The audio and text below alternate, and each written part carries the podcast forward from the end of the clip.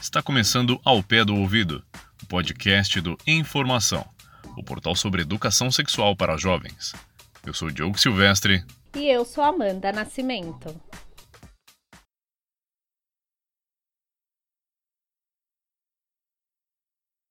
Bom, a nossa conversa de hoje é com a professora Ivanice Oliveira. Ela é profissional e mestre em educação física e também é pedagoga. Tudo bem, Ivanice? Tudo bem, Diogo, e com você? Tudo ótimo. Bom, também com a gente está a Amanda Nascimento. Tudo bem, Amanda? Tudo bem, Diogo. Obrigada pela presença, Ivanice. Eu que agradeço. Bom, Ivanice, é, conta pra gente um pouco mais do seu trabalho. Diogo, eu sou professora há 19 anos, né? Eu sou uma, fui uma criança dando aula para crianças. Eu entrei muito nova no setor de educação porque eu fiz o magistério. Depois eu me graduei em educação física, especializei, titulei, realizei também a outra graduação em pedagogia. E atualmente eu leciono na rede pública e também trabalho por conta é, no meu projeto que é o Fique Ativo, né, com formação de professores, formação humana acerca de educação física. Ivanice, eu sei que você é uma estudiosa da educação sexual, que é justamente o tema do nosso podcast de hoje. Então, gostaria que você contasse para quem está nos acompanhando o que é educação sexual, já que a gente sabe que algumas pessoas podem não conhecer esse conceito ou até mesmo ter uma ideia errada. Claro, Amanda. É... Educação sexual é um tema pouco difundido dentro das escolas, sejam elas públicas ou privadas, ou até mesmo instituições de ONG. Mas o que pouca gente conhece e sabe é que a educação sexual faz parte do currículo da educação. Tá? Ele está dentro dos nichos do, do, de um nicho dos temas transversais e faz parte desse componente, né? Os temas transversais são temas que você deve abordar na educação básica, associando as disciplinas da educação. Por exemplo, eu posso trabalhar a educação sexual com meu aluno de ensino fundamental dentro da aula de matemática fazendo uso de estatística. Eu posso utilizar em português, por exemplo, fazendo uma lista sobre prevenção né? E assim por diante. Mas, é, infelizmente, o Brasil não investe tanto nessa questão, que é tão importante ser abordada em sala de aula, desde a educação primária até o ensino médio, digamos assim. É, até pegando um gancho, era justamente isso que eu ia perguntar, né? Se tem assim uma é, idade ideal é, para que esse conteúdo seja, seja abordado, seja, enfim, conversado com os jovens e com as crianças? Diogo, desde o do momento que a criança é inserida dentro da escola, a educação tem que ser é, mostrada. O que acontece? Infelizmente, o Brasil ele é um país predominantemente, né, a grande maioria, digo assim, 85, 90% cristão, seja cristão protestante, né, os chamados evangélicos, sejam cristãos católicos e, e, que acabam em, em, vendo a educação sexual como um tabu, como um tema que não deveria ser passado, porque entende-se que educação sexual vai falar de cama sutra para baixo, vai falar de posições e que isso e aquilo, e acabam colocando a criança numa redoma porque ela não está pronta para saber dessas coisas, e não é isso. Você falou da questão da idade. Quando começar? Eu ouso dizer desde a educação infantil desde que colocada da maneira correta, que seria o quê? A berçarista vai fazer, por exemplo, a troca da fralda da criança, ela pedir licença para tocá-la, isso já é uma educação sexual. Isso já vai fazer com que a criança entenda que aqui, que no corpo dela só vai tocar quem ela permitir que toque, entende? A criança no maiorzinha, fora do berçário, é educação infantil, mais primeira base da educação infantil, mini grupo, ou até mesmo o pré, vou usar o nome pré, né, mais popular, mas apesar da nomenclatura não existir mais como pré. Vai ao banheiro, mostrar que o banheiro é o lugar onde você vai fazer o cuidado corporal. Então, vai defecar, vai urinar, saber limpar adequadamente, vestir-se adequadamente. Ué, por que higiene, por exemplo? Porque a partir do momento que você ensina com uma criança, parece besteira, mas é algo que tem que ser difundido. Sim, sim. Como a criança faz o manuseio do papel higiênico, ou então como a criança toca, que é só ela que vai encostar. Voltamos para a parte do berçário ou então ela mesma maiorzinha ter uma dificuldade, ela saber que tem um apoio e que está dando permissão para alguém tocar, isso já é uma educação sexual. Mostrar também, desde pequeno, que nós nascemos com características nossas, né? Mas essa questão ainda é bem mais delicada, porque aí a gente entraria na, na questão de gênero, né? E, mas isso aí eu posso explicar um pouco mais para frente, não vou detalhar nessa questão agora e aumentando os ciclos, é introduzindo também no ensino fundamental, no ensino médio, já com uma maturação biológica melhor, entrando na questão biológica, claro. entende? É, o aparelho reprodutor, entrando também é, em notícias, porque essas crianças veem muito jornal em casa, sensacionalistas, não importa a classe, e consequentemente vê desde violência doméstica até abusos, né? Então, não é errado você abordar isso na escola. Quanto antes você falar disso, é melhor. Isso é educação sexual. E, Vanessa, você citou essa questão de que a educação sexual ainda tem pouco investimento no nosso país, porque tem essa questão do tabu, né, do, do que vai ser abordado, Sim. essa questão da religião. Sim. Mas enquanto, de um lado, a gente tem essa educação pouco abordada, do outro, a gente tem crianças que, infelizmente, são violentadas e são vítimas de abuso. De que forma a educação sexual pode ser um instrumento para dar conhecimento para essas crianças do próprio corpo e, de certa forma, permitir que elas entendam que determinadas ações não são aceitáveis? Amanda, tem uma velha frase que é: Deus deu dois ouvidos e uma boca só, que sinal de que a gente tem que ouvir mais e falar menos. Então, o professor ele tem que se pôr numa, numa condição também de saber ouvir. Muitas vezes a criança que sofre abuso, ela não vai chegar descaradamente e falar, professora, tem alguém me tocando.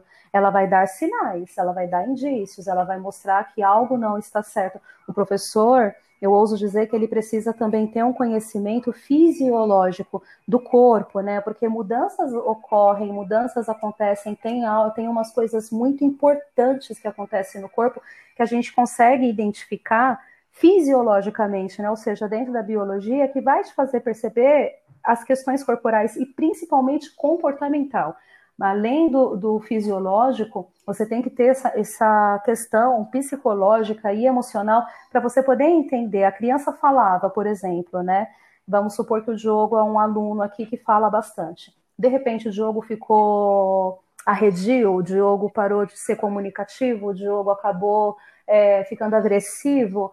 Vamos escutar o que o Diogo tem a dizer, mas não chamar atenção, gritar, trazer à tona, escutar, ou então é, dentro da aula mesmo, com o tema transversal sexualidade, abordar isso, né? Olha, é, às vezes a gente tem vergonha de contar porque acha que a culpa é nossa, e tal a gente fazer uma caixinha é, onde você possa desabafar. O bom professor vai identificar a letra dessa criança, vai poder ver o que está acontecendo e poder tomar uma ação, por exemplo. Essa é uma estratégia. Mas eu acho que o saber ouvir essa criança para poder ter essa condição de entender o que está acontecendo, ela é extremamente necessária, Amanda. E também ver os sinais corporais, óbvio, né? Eu já tive até uma experiência dessa que eu só percebi por conta da questão fisiológica, não foi nem emocional. Hoje, há alguma ferramenta que o poder público, o Estado, ele fornece ou ele auxilia para amparar uma criança ou um adolescente vítima de abuso? Sim, há muitos, há muitos jogos, programas mesmo sociais do próprio governo, mas só ressaltando uma coisa, né? Não é só o setor público, tá? O setor privado também. Para uma escola particular ela poder ser regida, ela só é aberta e regida em cima da legislação pública. Uma coisa errada que a escola particular às vezes vende a ideia é, por exemplo, o sistema. Sistema tal coisa de educação. Ah, o sistema tanto. Ah, eu estudei pelo colégio que usa o sistema tal. Sistema é um só, educação básica. Isso sim. é sistema. Então, dentro da educação básica, sim, há subsídios, né? Desde o CVV, que de repente a criança já foi abusada tantas vezes e acaba querendo cometer um suicídio, alguma coisa que é muito comum no ensino fundamental 2, mas tem também os orientadores pedagógicos, que geralmente são pessoas formadas em psicologia ou em neuropsicopedagogia ou psicopedagogia, né? E que faz esse papel é, social do ouvir o aluno, de ser orientador. A obrigação da escola em cada denúncia ou então desconfiança por parte do professor ou qualquer funcionário da escola de que alguma criança está sendo vítima, a lei é documentar, passar ao conselho tutelar imediatamente, para junto com o conselho poder tomar esfera junto com a família. O professor nunca age sozinho. Quando há uma, uma situação de, de abuso, isso tanto em qualquer escola, qualquer idade, tá? Claro. Esse é o procedimento. É pegar, é relatar primeiramente os fatos, é chamar sempre uma outra pessoa responsável para poder ouvir o que está acontecendo, documentar, convocar o responsável e tomar as ações. Porque qualquer funcionário da escola que suspeita que o, que o aluno tenha sofrido abuso em qualquer fase de idade e omite, no caso de professor, você perde até a licença em lecionar. Você perde o seu diploma, você perde o seu direito e você responde criminalmente por omissão de socorro. E isso desde o professor até o porteiro, até o auxiliar de limpeza, até o diretor, até o gestor público. Qualquer pessoa que sabe responde criminalmente, se omite, entendeu? Porque é omissão de socorro, né? Então você com o menor. É isso, a gente, é algo que a gente nem, nem sabia, né? Isso não é nem divulgado. Pois é. Pois é. É a parte, sabe aquela parte burocrática do professor, do diário de classe? O diário, ele é algo que tem que ser que é guardado para sempre. E tem esses campos dentro do diário de sala, não é só marcar a presença. Tudo ali é documentado, é um, é um documento, para você ter ideia que se você erra uma vírgula, você tem que recomeçar tudo do zero, porque não pode ter rascunho, rascunho ou rasura, entende? Porque aquilo vai para o MEC. Então, se, se de repente acontece um relato de abuso com o Dioguinho fictício, o nosso aluno, mas o Diogo levou 5, 6 anos para falar isso, ou então 10 anos. E aí, ah, mas eu falei com fulano na escola. Isso tem que estar tá relatado na escola, isso tem que estar tá documentado na escola, entendeu? Ah, então sim. isso fica sempre arquivado. Então, é, é, você fez esse questionamento sobre o que acontece em relação a abuso, se tem o aporte, esse é o caminho, tá? E, Vanice, falando um pouco mais sobre esse, essa questão que você trouxe, né? Do uhum. professor ali como uma pessoa que vai ouvir aquele aluno, que vai estar sempre ali de olho né, nessas mudanças que você bem exemplificou. Queria que você falasse um pouco sobre os impactos que a violência, que o abuso sexual tem no desenvolvimento de uma criança. Porque às vezes as pessoas acham que a educação sexual é uma bobeira, é algo que não precisa, mas isso pode até ajudar a prevenir essas situações que você citou. Sim, Amanda. Olha, é, é algo tão delicado a ser tratado, né? Educação sexual. É, se as pessoas primeiro tirassem o estigma de que sexo é algo sujo e prestar atenção que nós não estamos falando do ato sexual, mas de sexualidade, muita coisa mudaria. A minha tese em pedagogia foi como trabalhar a sexualidade na educação infantil. Então, eu fui a campo para poder verificar o que estava acontecendo. E é claro que se houvesse essas orientações que eu mencionei, mas olha, eu me formei há muitos anos em pedagogia, então hoje já tenho uma outra visão se eu fosse reescrever esse meu material. Se houvesse uma uma investigação melhor, se tivesse umas, umas abordagens mais refinadas, isso mudaria muito, porque a criança, quando ela é vítima do abuso, né, trazendo isso para a questão da lição, do, do material, enfim, da parte pedagógica, ela deixa de render, a cabeça está ocupada só com aquilo, ela não vai prestar atenção, ela não vai se socializar, ela às vezes pode até ter repreensões na fase adulta por aquilo que não foi tratado na infância. Por exemplo, problemas de relacionamento com, com o seu parceiro, ou parceira, ou parceiros, justamente porque não, não teve aquele apoio, o saber ouvir, o que poderia muito bem ter sido trabalhado na escola, entende? Então, assim, o impacto também pode acontecer de subalfabetização, é, analfabetismo funcional. O que é o analfabeto funcional? Aquela pessoa que sabe ler e escrever apenas, mas que não sabe raciocinar, por exemplo, sobre algo voltado à geografia, às questões de matemática mais profundas, porque e não porque a escola não deu o material, mas é porque naquele momento aquilo não foi importante para ela e ela sempre achou que seria um ninguém. Então acaba impactando muito. E no caso do infantil, quando isso acontece no infantil, há muitas nuances que as crianças começam a demonstrar, né?